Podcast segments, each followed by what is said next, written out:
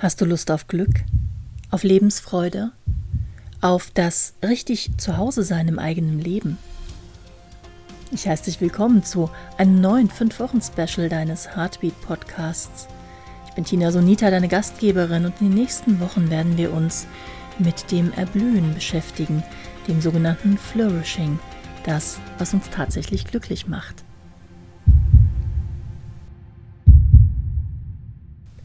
Ich kenne wirklich niemanden, der auf die Frage, möchtest du glücklich sein, antwortet, ja, mal gucken, lass mich mal kurz drüber nachdenken. Ich weiß mal, ja, doch, vielleicht, mal schauen. Wann immer ich Menschen frage, möchtest du glücklich sein, bekomme ich einen, ja klar, und einen leicht irritierten Gesichtsausdruck zu sehen. Und wenn ich dann weiter frage, was bist du denn bereit zu tun, um glücklich zu sein, wird der Gesichtsausdruck meist noch irritierter. Ja, ich äh, mache mir gute Gedanken und ich esse meine Gemüse und ich gehe joggen und ich umarme regelmäßig meinen Partner, meinen Hund, mein Kaninchen, was auch immer. Es sind meistens diese diffusen Dinge. Glücklich sein, wie wird man glücklich, was kann man tun, um glücklich zu werden, und einer meiner großen Helden in Sachen Glücklichwerden ist Martin Seligman. Ich kam das erste Mal mit dem Wirken Martin Seligmans in Berührung, als ich für meine Abschlussarbeit des Studiengangs psychologischer Berater nach Dingen, Schriften und Studien über Optimismus und Resilienz suchte.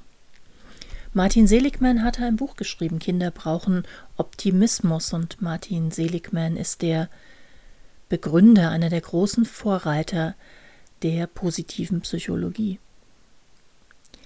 Ich glaube, es war ungefähr 1998, als Seligman auf einem Kongress sagte, Psychologen sollten sich darauf konzentrieren, herauszufinden, was das Leben lebenswert macht und sollten Voraussetzungen für ein solches Leben schaffen.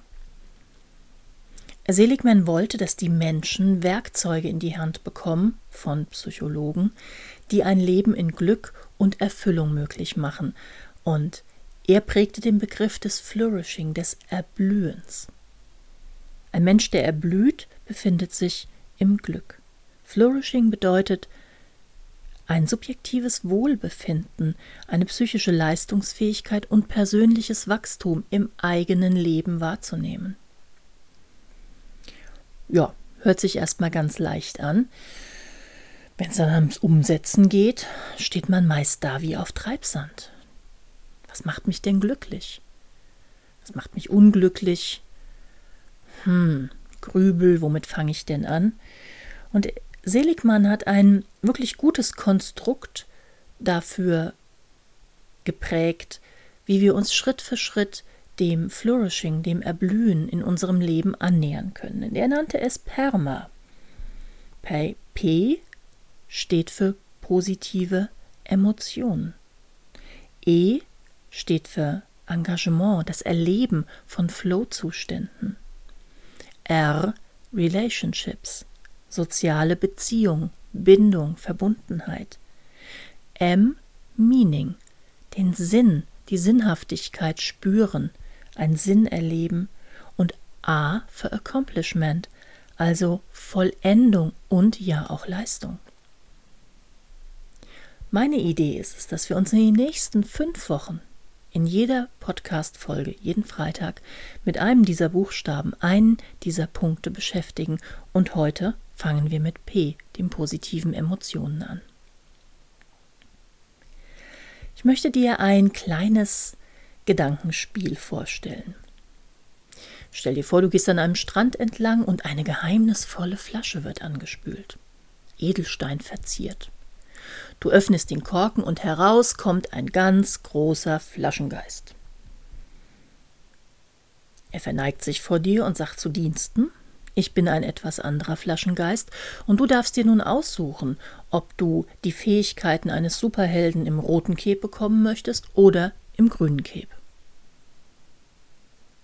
Was ist denn der Unterschied, wirst du ihn wahrscheinlich fragen. Ja, sagt der Flaschengeist. Die Superhelden im roten Cape haben die Fähigkeit, gegen Dinge zu kämpfen. Sie kämpfen gegen Ungerechtigkeit, gegen Armut, gegen soziale Diskriminierung. Die Superhelden im grünen Cape haben die Fähigkeit, für Dinge zu kämpfen, für Lebensfreude, für Gleichberechtigung, für Frieden, für das Gefühl von Angekommensein. Halte du mal jetzt kurz inne und frag dich, welchen dieser beiden Capes, welchen dieser beiden Superhelden du denn wählen würdest. Welche Eigenschaft hättest du gerne?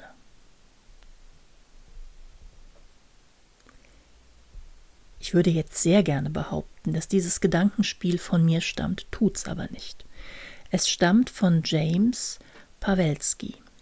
James Pawelski ist Professor für Psychologie an der Pennsylvania University und auch er beschäftigt sich mit positiver Psychologie.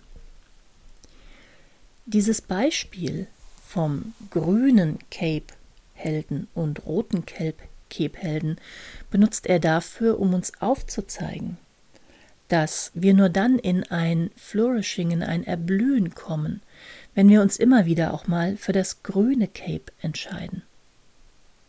Die volle Potenzialentfaltung werden wir nicht erlangen, indem wir immer nur gegen etwas kämpfen und uns das Fehlende vor unser inneres Auge auf unsere mentale Kreidetafel aufschreiben.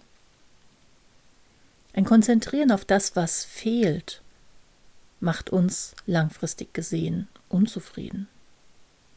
Stell dir vor, du hast zehn Aufgaben auf deiner To-Do-Liste und hast acht am Abend abgehakt. Wie groß ist die Wahrscheinlichkeit, dass du denkst, yes, acht Stück abgehakt, boah, super, ich bin die Königin der Welt. Oder dass du denkst, ach verdammte Piep, zwei fehlen noch. Ich bin ganz ehrlich, bei mir ist es tagesformabhängig. Aber ganz oft ertappe ich mich dabei, dass ich mich auf das Fehlende fokussiere und denke, Mann, warum hast du das denn nicht noch geschafft? Ein Mindset, das sich immer auf das Fehlende konzentriert, generiert das Gefühl von Mangel und Mangel ist beim besten Willen keine positive Emotion.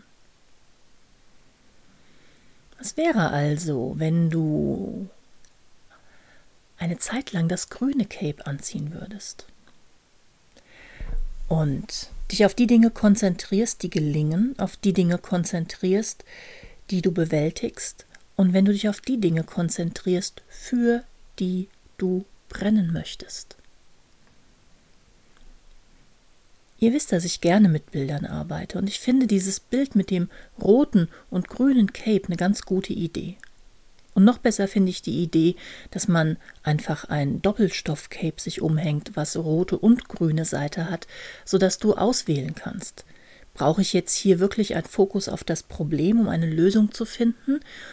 Oder ist es nicht auch sinnvoll, jetzt mal auf das Positive, auf das Kreative, auf das laterale Denken mich zu konzentrieren und so vielleicht einen anderen Weg als den Augen zu und Durchweg zu finden?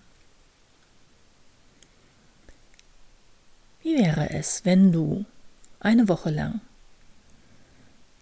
Immer wenn du dich ertappst, dass du in den Mangel denkst, das habe ich nicht geschafft, das habe ich nicht hinbekommen, das hat wieder nicht funktioniert, da ist wieder kein Parkplatz und, und, und, dir gedanklich das grüne Cape umhängst und dich fragst, okay, für was kann ich denn jetzt sein?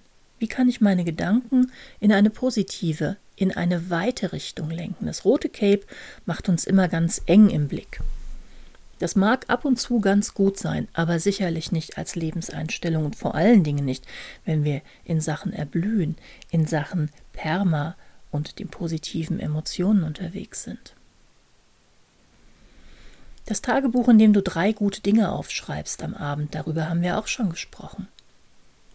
Plus, das ist meine persönliche Empfehlung, die drei Dinge, auf die du dich am nächsten Tag ganz besonders freust und die sollten Priorität haben auf deiner To-Do-Liste.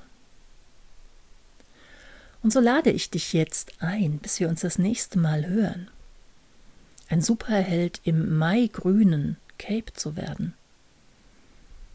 Immer wieder dich ausrichtend auf positive Gefühle, nicht auf Defizite. Immer wieder dich ausrichtend auf wofür möchte ich gehen und nicht wogegen. Immer wieder dich ausrichtend darauf, was möchte ich in mein Leben hineinziehen und nicht, was muss ich unbedingt aus meinem Leben rausbringen. Und so wirst du Schritt für Schritt immer mehr positive Emotionen in dein Leben einladen und ich kann dir versprechen, du wirst schon nach dieser einen Woche die ersten Unterschiede spüren. Und das war Teil 1 unseres Flourishing, unseres Erblühen-Specials, passend zum Frühsommer. Schreib mir gern deine Erfahrungen mit dem grünen Cape. Meine E-Mail ist info.innersmile.de. Ich freue mich auf den Austausch mit dir und nun, bis wir uns das nächste Mal hören, achte auf dein gutes Herz. Aloha.